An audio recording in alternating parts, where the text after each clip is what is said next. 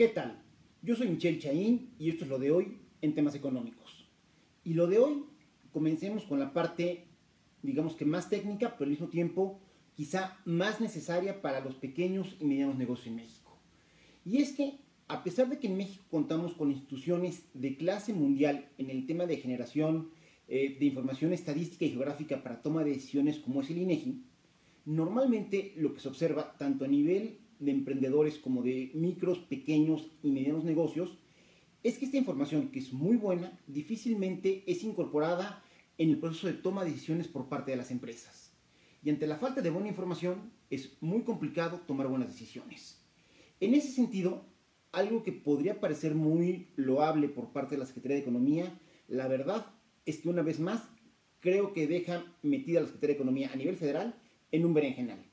Y es que hoy la doctora Graciela Márquez presidió el lanzamiento de la plataforma Data México, misma que califican como una herramienta para mejorar las capacidades de integración, visualización y análisis de datos públicos sobre nuestro país y misma que se hace en colaboración con una empresa privada que se llama DataWheel. Ventajas y desventajas. En teoría la ventaja tendría que ser que es un recopilatorio para tener información, o así me lo supuse yo, pues de diferentes fuentes. Afortunadamente el INEGI concentra prácticamente la, la gran, gran mayoría de la información que produce el gobierno a nivel federal. Hay cierta información que no. Alguna, la que es de carácter monetario y financiero, lo que tiene que ver con reservas, este tipo de cambios, tasas de interés, esa normalmente la tiene Banco de México. Que ojo, a diferencia de lo que pasa con las bases de datos de la gran mayoría de las dependencias en esta administración federal, tanto la información de INEGI como la de Banco de México está muy bien este, presentada, cumple con todos los criterios de accesibilidad y de datos abiertos y además es fácilmente descargable. Es decir, no tienes que apuntar en tu libretita los datos que están en PDF y porque no los puedes copiar, no, aquí sí te ofrece opciones de diferentes softwares para poderlo descargar y que tú los puedas procesar para utilizar la información. Hay otra información importante que tienen, por ejemplo, la Comisión Nacional de Hidrocarburos, que es la que tiene las reservas probadas de petróleo, por darles un ejemplo, Pemex, que tiene la información eh, hasta cierto punto de los precios del petróleo, eh, se me ocurre por ahí la información turística que se maneja a nivel de Tratatur. Insisto, hay alguna información periférica, por llamarla de alguna manera, que no está ni en el INEGI ni en Banco de México. De tal manera que el lanzamiento de Data México yo hubiera pensado que era una gran oportunidad para tener eh, de manera global toda esta información concentrada en un solo repositorio donde fuera mucho más eh, sencillo y con menos costos de transacción para los usuarios poderla consultar. Pero no. Lo que tiene eh, Data México es una eh, clasificación de información, digamos que bastante sui generis, porque la presenta a nivel de ciudades y lugares, en la cual se incluyen las 32 entidades federativas, a nivel de productos, a nivel de industrias, ocupaciones e instituciones. Cuando entramos a instituciones, por darles un ejemplo, pues fundamentalmente lo que se nos presenta son universidades. o sea, hay 3.430 instituciones este, contempladas en este lugar, pero los primeros que, se nos eh, presentan son universidades. Empezando desde luego por la UNAM, Alma Mater, después por el POLI, la de Guadalajara, la Autónoma de Nuevo León, la del Valle de México, Autónoma de Sinaloa, Autónoma de Baja California, TEC de Monterrey, Instituto Tecnológico de México, Veracruzana, y así, pues parecería que más instituciones son, este, instituciones de educación superior. Y después, por curiosidad natural, me puse a ver la información que hay respecto a Puebla.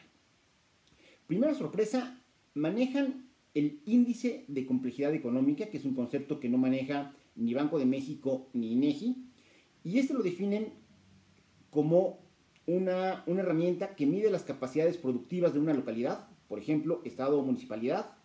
Municipalidad suena raro para el español mexicano, pero bueno. Municipalidad a partir de la presencia de actividades, ejemplo, empleo, industrias, exportaciones en esa y otras localidades. La complejidad económica de una localidad predice su nivel de ingreso, crecimiento económico, desigualdad y emisiones de gases efecto invernadero. El índice de complejidad económica, o ACI, eh, como se dice en inglés, puede estimarse usando datos de exportaciones, empleo, patentes, etc., por lo que las estimaciones difieren de acuerdo a los datos y los umbrales utilizados. Es decir, introducen un nuevo concepto que es el índice de complejidad económica, del cual me llama la atención por lo menos dos cosas. Uno, que no es muy consistente metodológicamente, porque al poderlo calcular a partir de diferentes variables como son las exportaciones, el empleo, las patentes, etc., las estimaciones difieren de acuerdo a los datos y los umbrales utilizados. Lo estoy leyendo textual. Es decir, no vamos a tener la comparabilidad que tenemos con otro tipo de información. Y me llama la atención que de manera totalmente contradictoria a lo que hemos visto en los últimos meses, toma como una de las variables los gases efectos invernadero.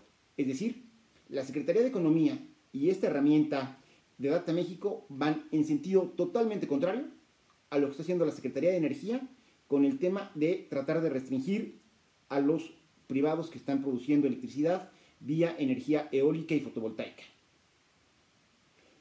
Lo segundo que me llama mucho la atención, lo tercero, perdón, en este caso, es que indicadores mucho más consolidados que ya nos acostumbramos a utilizar en el caso de la economía a nivel de las entidades federativas, como es el ITAE, el índice trimestral de la actividad económica estatal, no lo contempla, de la misma manera que no contempla el Producto Interno Bruto a nivel estatal.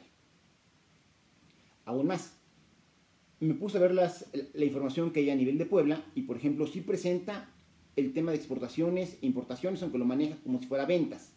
Eh, y lo que llama la atención es que te ofrece diferentes eh, interfaces para ver la información, pero la información que te ofrece es totalmente estática. Es decir, solo puedes ver la línea de tiempo que está en este momento. Es decir, exportaciones, puedo ver las exportaciones, los 18 mil millones de dólares que estamos exportando, en el caso de la industria automotriz, pero únicamente veo ese dato. No me permite hacer el comparativo histórico, como el que les he platicado en otras ocasiones, eh, por medio del cual, al ver la línea de tiempo, sé que la industria automotriz está pasando por un momento muy complicado, porque sus exportaciones están muy por debajo de sus niveles históricos y tampoco me permite hacer los cruces para saber que actualmente las exportaciones automotrices están en su nivel más bajo al verlas como porcentaje de las exportaciones totales. Es decir, es una herramienta que se queda muy limitada y donde tampoco los interfaces este, crean que van a sorprender a nadie. Lo más curioso, y en un gobierno que dice que van primero los pobres, donde los pobres, además de ser pequeños o medianos empresarios, también en muchos de los casos son estudiantes de, instituciones donde no necesariamente tienen la solvencia o los recursos este, disponibles que ellos quisieran, en esta plataforma y en el boletín mediante el cual se presentó hoy, se dice que eventualmente va a tener un costo. Mientras que la información que es de primer nivel que tenemos vía INEGI y vía Banco de México es totalmente gratuita. Insisto, diferentes maneras de entender para qué sirve la información, qué es lo que se necesita y sobre todo a quién va dirigido.